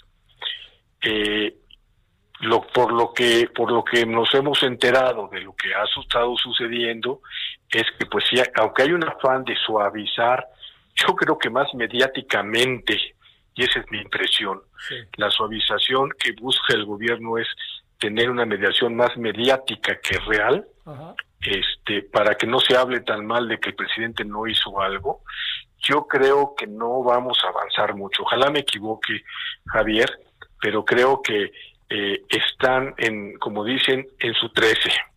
Es decir, prohibiendo la subcontratación, abriendo esta figura que la verdad no entendemos, que es el uh, servicios asimilados, que al final de cuentas es una, es una subcontratación, llámale como le llames es subcontratación, porque tiene los tres elementos que ya hemos platicado, que es un beneficiario, un, un patrón y un trabajador. Y cuando hay esos elementos, llámale como le llames, pues es subcontratación. Y también eh, en, en, eso están, se están, siguen atorados, me da la, eh, tengo, tengo la información de que siguen, de que siguen atorados ahí. Y luego eh, hay temas, por ejemplo, lo, del reparto de, de, utilidades y también el corte de las antigüedades, donde ahí sí no están cediendo. En ese caso yo estoy de acuerdo. Lo que creemos que sí eh, va a ser muy riesgoso es que dejen, prohíban la subcontratación, dejen esa figura, sí, porque si no eliminan la corrupción dentro de los organismos y si no hacen supervisión, vigilancia y sanción, que es lo que ha faltado y la causa por la que hemos llegado donde estamos, pues no se va a resolver el problema. Sí, sí, sí, sí. A ver, ¿Qué, sería? Porque además eh, uno de los problemas también serios que, estamos teniendo, delicados, me atrevo a decir, es que si lo aprobaran, lo quieren echar a andar, pregunto, el primero de enero. Bueno, eso es lo que dice el presidente el primero de enero. Me parece que eh, hay, hay muchas complicaciones para echarlo a andar el primero de enero. Primero, que dicen que va a haber un organismo que va a dar la autorización para funcionar como eh, empresas de servicios especializados. En un mes, o en, si, lo, si lo autorizan el día 15, eh, que es cuando quiere autorizar el presidente, 15 días para crear un instituto, un aparato gubernamental que no va a servir para nada, en 15 días me parece que no va a dar tiempo. Y entonces se va a arrancar como todas las cosas que ha arrancado el gobierno, que quita el seguro popular y arranca el INSABI sin tenerlo armado y eso va a ser pues un verdadero relajo. ¿Qué podría pasar, Armando Leñero, en la práctica? Digamos, estoy pensando, que tendríamos que de repente quizás la, eventualidad de de repente quedarnos este, con una gran cantidad de desempleados. estoy pensando en el proceso de recontratación. Las empresas tendrían que hacer qué fregados, me pregunto, Armando. Sí. Mira, no nos vamos a quedar, y eso es algo que lo he dicho muchas veces, aunque algunos dicen, es que vamos a perder empleos. No, no vamos a perder empleos porque hoy por hoy las personas que están haciendo su trabajo se requieren, a diferencia que con la pandemia, pues ese trabajo no se requerían porque ya no había demanda de servicios y de productos. Pero esos trabajos se requieren, por lo tanto, van a seguir los empleos. Nada más que pasarán a la informalidad. Es decir, cerca de 3 millones pasarán a un esquema totalmente informal. Aunados a los 13 millones que hoy tenemos informales, informales, eh, rápidamente te comento, de, los informales, de todos los informales que hay, pues unos son trabajadores por su cuenta y otros pues, son trabajadores que no cobran, pero de los que tienen un trabajo personal subordinado, se encuentran 36 millones, de los cuales 23 están en la formalidad y 13 son informales informales. Bueno, pues con esto pasaremos a 16 informales informales, que me parece que es el, punto del, asunto no es quitar la subcontratación, es hacer que los eh, los patrones de esos eh, 13 millones regresen a la formalidad y que con esta medida pues no lo van a lograr. Y entonces, ¿qué van a pasar?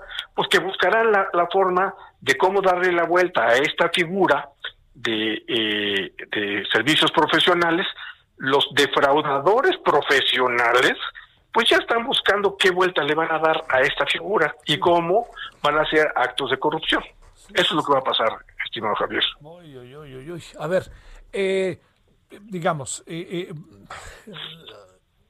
o sea, ¿no va en serio la visión del presidente? ¿Es una idea que tú tienes? O sea, el presidente está haciendo como que hace, pero no hace.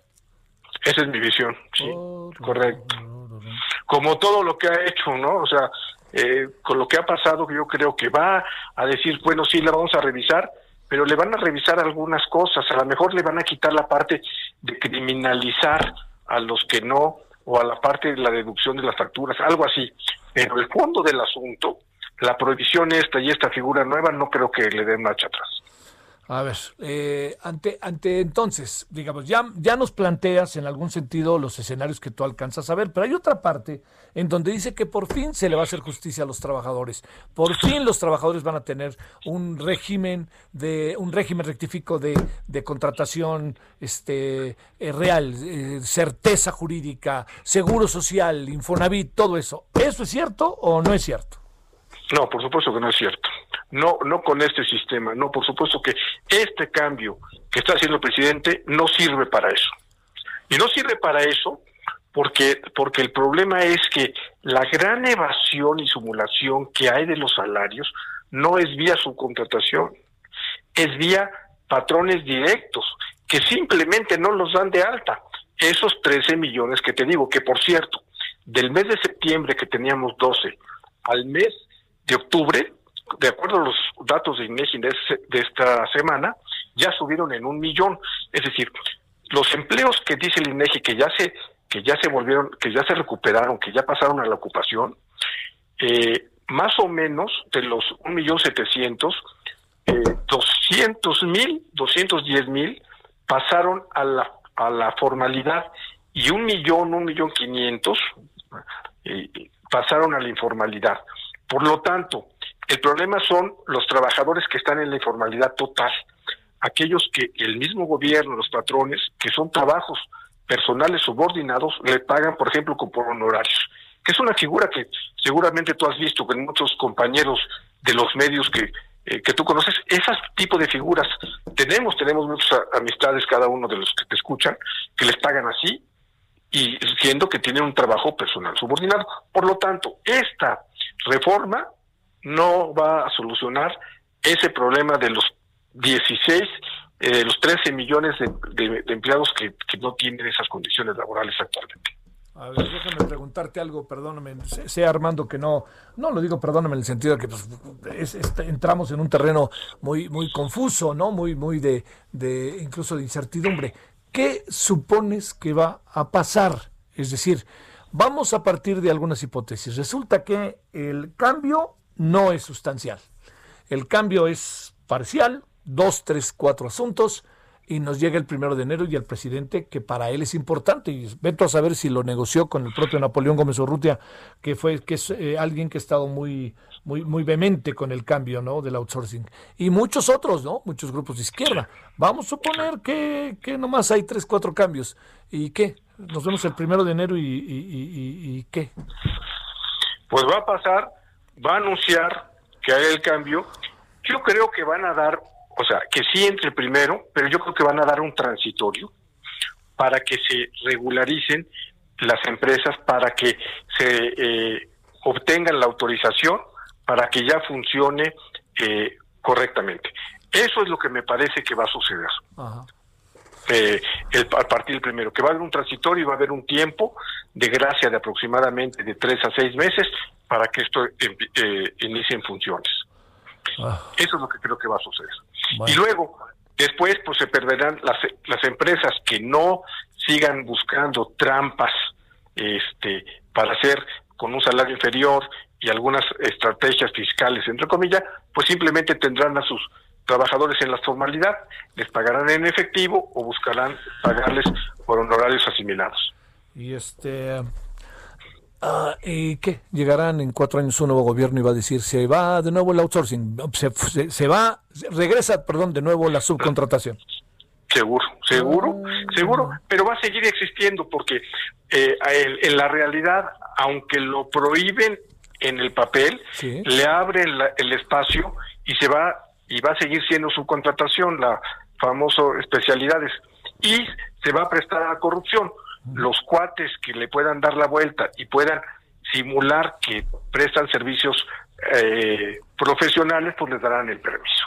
y los que le entren con su moche. Eso es lo que creo que va a pasar. ¿Qué irá a pasar, por ejemplo, en, en este, dependencias oficiales, a ver, como el IMSS, como el Banco del Bienestar, como muchos de estos, ¿eh? Mira, hay más de 500 mil trabajadores en este tema, eh, porque el gobierno lo requiere, no es porque lo requiere tenerlos así, lo seguirán teniendo y serán de la vista gorda y seguirán teniéndolos brincándose la ley como lo han hecho siempre. Me parece que no va a pasar mucho. Yo creo que es un cambio de nombre, pero en la realidad no creo que suceda mucho. Seguirán haciendo lo mismo, en, a lo mejor en menor, en menor medida al principio, y luego volverán con el mismo esquema. Armando Leñero, te mando un saludo y el agradecimiento que estuviste con nosotros aquí en Heraldo Radio. Yo te agradezco mucho y agradezco a tu auditorio y estamos a la orden. Gracias. Presidente del Centro para el Empleo Formal, el CEF, Centro para el Empleo Formal. 17:44 en la hora del centro. Estamos en el jueves 26 de noviembre. Solórzano, el referente informativo.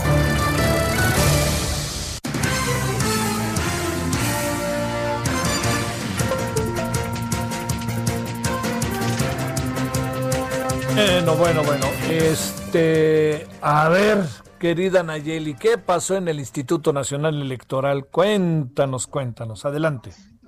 ¿Cómo estás, Javier? Buenas tardes. Pues resulta que Gerardo Fernández Noroña fue nombrado el miembro de, del PT, representante ante el INE en ese consejo, y pues fue para allá para defenderse en una queja sobre violencia política de género que, de acuerdo a lo que acaba de fallar el INE, pues él había cometido contra la diputada panista Adriana Dávila. Iba a comenzar a hablar sobre ese tema, pero decidió quitarse el cubrebocas. Él estaba en la sesión de forma presencial y entonces el presidente del INE, Lorenzo Córdoba, le pidió portarlo porque por el protocolo del INE, pues esto es una obligación, incluso cuando se está hablando. Noroña le respondió pues que si quería amordazarlo, pues estaba bien, pero que él tomaba mucha agua porque consumía mucha energía cuando eh, intervenía y que por esa razón pues no se podía eh, poner el cubrebocas. Eh, eh, hubo insistencia por parte del presidente del INE, quien eh, pues le recordó nuevamente los protocolos, y pues representantes del PRD y del PAN también le pidieron portar el cubrebocas. Guadalupe Almaguer del PRD incluso dijo que ella se ha contagiado de COVID dos veces y que no quería pues nuevamente estar en riesgo. Fernández Noroña reviró que era un área ventilada, que había sana distancia entre los que estaban en, la sesión de Consejo General, en la sesión, en, en el salón de pleno del INE. Total de que no se quiso poner el cubrebocas y Lorenzo Córdoba tuvo que decretar un receso para que los consejeros y representantes de partido pues acudieran a sus oficinas y desde ahí siguieran la sesión, dada la negativa de Fernández Noroña de usar el cubrebocas.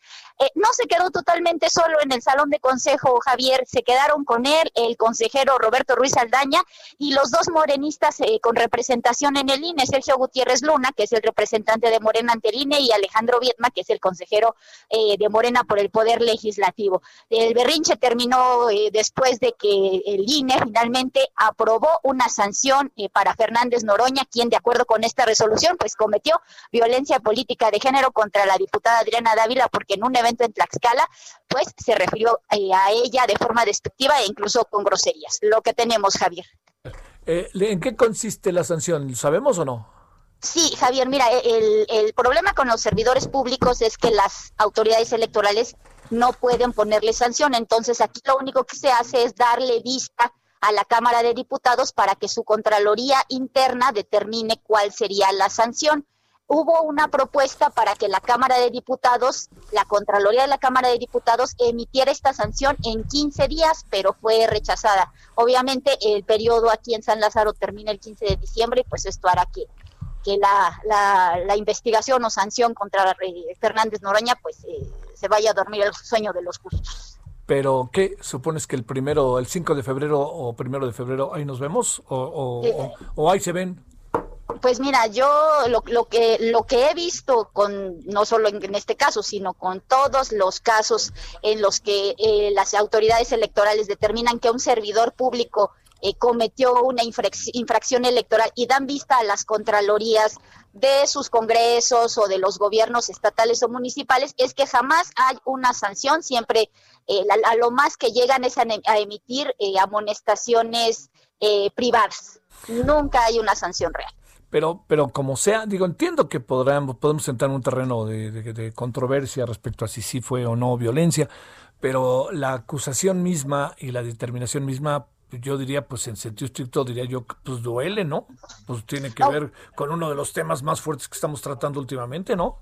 No, así es, así es, eh, Javier. Y en este caso, pues, él solo se salva de, de, no estar en el padrón de agresores que ya creó el INE por, por, por orden del, tribunal, porque esta conducta se cometió antes de que iniciara el proceso electoral. Entonces, por esa razón, eh, porque así lo marcó el tribunal también, pues no se le estaría incluyendo, pero finalmente eh, pues el hecho que una autoridad electoral ya diga que este diputado cometió violencia política de género contra una de sus pares y además en la sesión de consejo se mostró el video en el que se aprecian eh, las expresiones de Gerardo Fernández Noroña contra la diputada Adriana Dávila, que como te digo, pues este no solo eh, incluyen expresiones para menoscabar su condición de mujer y también pues groserías así explícitas. ¿Tú lo viste eso? Los, sí, de hecho lo pasaron en la sesión de Consejo General. La, el consejero Ciro Murayama eh, pidió, pidió que se transmitiera el video exactamente para que eh, pues los consejeros este, y quienes estuvieran viendo la sesión pues tuvieran claro de qué estaban hablando y la consejera Claudia Zavala pues ella sí repitió parte del extracto que Fernández Noroña pues eh, profirió en este evento contra eh, la diputada Adriana Dávila Javier. Tengo la impresión de que sí, por las versiones que he escuchado, sí fue fuerte, ¿no? Digamos, sí, fue. fue rudeza innecesaria, diríamos, ¿no?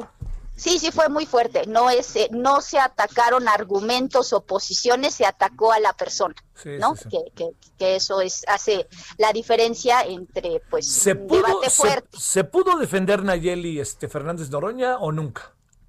Eh, pues no habló, no lo dejaron, como no se quiso poner el cubrebocas y por protocolo del INE cualquier intervención en Consejo General debe ser con cubrebocas porque este protocolo marca que mientras estés en las instalaciones no puedes quitártelo, pues no pudo intervenir. Te mando un saludo Nayeli, buenas tardes.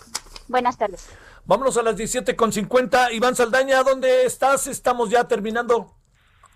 También en la Cámara de Diputados, Javier Auditorio, muy buena tarde. Informarles que hoy el Pleno aprobó este jueves sus propias reglas para regular el proceso que tendrán que acatar los legisladores, los que busquen reelegirse en 2021 y en las que pues les permiten hacer campaña sin la necesidad de separarse de su curul y también ser postulados por un partido diferente que los llevó al cargo e incluso con una fórmula electoral eh, distinta. Estas disposiciones internas dejan como opcional para los diputados solicitar o no licencia a su cargo, aun cuando el Instituto Nacional Electoral pues impulsa un proyecto que obligaría a los legisladores a pedir licencia 60 días antes de las elecciones, es decir, Javier, es un poco contrario o choca con lo que eh, está impulsando la el, eh, en el INE, pero pues eh, estaría todavía todavía falta por que el Consejo General del INE lo vote. Aquí en, la Cámara de Diputados, las bancadas de oposición y oficialistas eh, aprobaron este acuerdo con un amplio consenso, 454 votos a favor, 4 en contra y 5 abstenciones.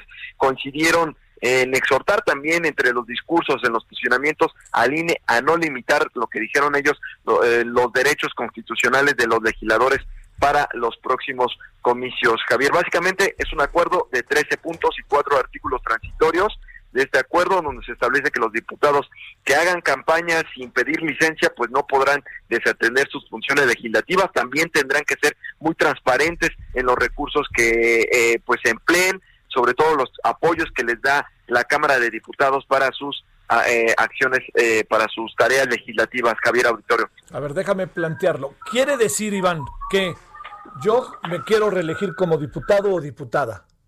Para hacerlo, tengo que informar que voy a buscar mi reelección, pero no voy a dejar de ser diputado, pregunto.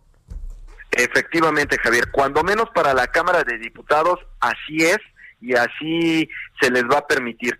Sin embargo, falta lo que diga también el INE. Nos decían, eh, incluso entre pasillos en la Cámara de Diputados, que la próxima semana pues se va a reunir la, la Junta de Coordinación Política con las autoridades del INE precisamente para presentarles estos alcances de estos lineamientos y pues el INE es el que va a tener que emitir pues ya las reglas establecidas, pero mientras tanto ya se dieron sus reglas los diputados y así es, como tú bien lo retratas, es si tú legislador quieres eh, ir por eh, reelegirte en 2021, no necesitas pedir licencia, pero sí eh, ser muy transparente en los recursos, lineamientos que están muy establecidos en la Cámara de Diputados y también eh, tienes que cumplir con todas tus obligaciones legislativas como acudir al Pleno, como eh, al trabajo en comisiones y pues no llevar campañas, hacer proselitismo en los días que toquen, por ejemplo, sesiones. Bueno, oye, y muy en breve, si se puede, Iván, el tema que este de el minuto de silencio, ¿no? Por el por el señor Mireles y por el diputado suplente Valfred Vargas. A ver, cuéntanos de eso. Sí, efectivamente, fue un minuto de silencio que solicitaron de diputados del PT, básicamente, em, eh, justamente al iniciar la sesión, eh, precisamente por eh, José Manuel Mireles, también lo señalas por el suplente de el diputado Gerardo Fernández Noroña, eh, ambos fallecieron por COVID-19. El día de ayer se anunció la muerte de, de Mireles, quien fue ex vocero de las autodefensas en Michoacán. Y también el día de hoy, pues también lo anunció el diputado Gerardo Fernández Noroña, que se queda sin suplente. Dijo, no solamente era un suplente, sino un hermanito, así lo llamó, y también un compañero de lucha incansable en la cuarta transformación, Javier Auditorio. Adiós, Iván. Saludos. Muy buena tarde. Bueno, ya nos vamos a ver a las entonces a las 21 horas el tema de la guía ética, el tema de el amparo del señor Norberto Rivera, el tema del COVID eh, y este eh, tenemos otro ahí que el outsourcing, el subcontratación. Sí. Bueno, entre otros, ¿no? Con toda la información del día. Oiga, pásele bien. ¿Qué pasó? Hasta el rato. Adiós. Hasta aquí, Solórzano, el referente informativo. Heraldo Radio. When you make decisions for your company, you look for the no-brainers. And if you have a lot of mailing to do, stamps.com is the ultimate no-brainer. It streamlines your processes to make your business more efficient, which makes you less busy. Mail checks, invoices, legal documents, and everything you need to keep your business running with Stamps.com. Seamlessly connect with every major marketplace and shopping cart. Schedule package pickups and see your cheapest and fastest shipping options from different carriers. With rates up to 89% off USPS and UPS rates. And with the Stamps.com mobile app, you can take care of mailing and shipping wherever you are. Make the same no-brainer decision as over 1 million other businesses with stamps.com. Sign up with code program for a 4-week trial plus free postage and a free digital scale. No long-term commitments or contracts. That's stamps.com. Code program.